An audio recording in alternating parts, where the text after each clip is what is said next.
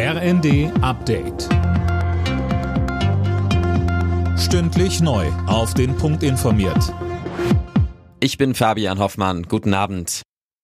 Auch in der kommenden Woche wird wieder gestreikt, und zwar im öffentlichen Nahverkehr. Betroffen davon sind alle Bundesländer außer Bayern. Verdi ruft die Beschäftigten der Verkehrsunternehmen zu einer Welle von Aktionen an verschiedenen Tagen auf, wegen der schleppenden Tarifgespräche. Verdi-Chef Frank Wernicke sagt im ersten. Leider ist es so, dass die Verhandlungen keinerlei Fortschritte gebracht haben. Ganz im Gegenteil, wir sind sogar mit Verschlechterungsforderungen der Arbeitgebern konfrontiert. So soll zum Beispiel die Lohnfortzahlung im Krankheitsfall verschlechtert werden. Deshalb ist jetzt wirklich Druck auf dem Kessel.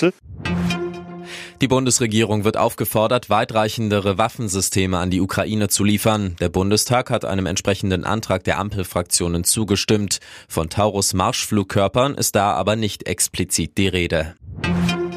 Ein 17-Jähriger hat in einer Schule in Wuppertal auf mehrere Schüler eingestochen. An dem Gymnasium wurde Amok-Alarm ausgelöst. Hanna Sturm berichtet. Der 17-Jährige hat laut Staatsanwaltschaft mit mehreren Stichwaffen auf seine Mitschüler eingestochen. Zwei von ihnen wurden dabei schwer verletzt. Nach der Tat soll sich der mutmaßliche Angreifer dann selbst schwer verletzt haben. Er wurde festgenommen. Die Polizei rückte mit einem Großaufgebot an, die Schule wurde geräumt. Weitere Einzelheiten wollen die Ermittler im Laufe des Freitags bekannt geben. Der SC Freiburg steht im Achtelfinale der Fußball-Europa League. Die Freiburger setzten sich im Playoff-Rückspiel nach 0 zu 2 Rückstand am Ende noch mit 3 zu 2 nach Verlängerung gegen die Franzosen vom RC Lens durch. Alle Nachrichten auf rnd.de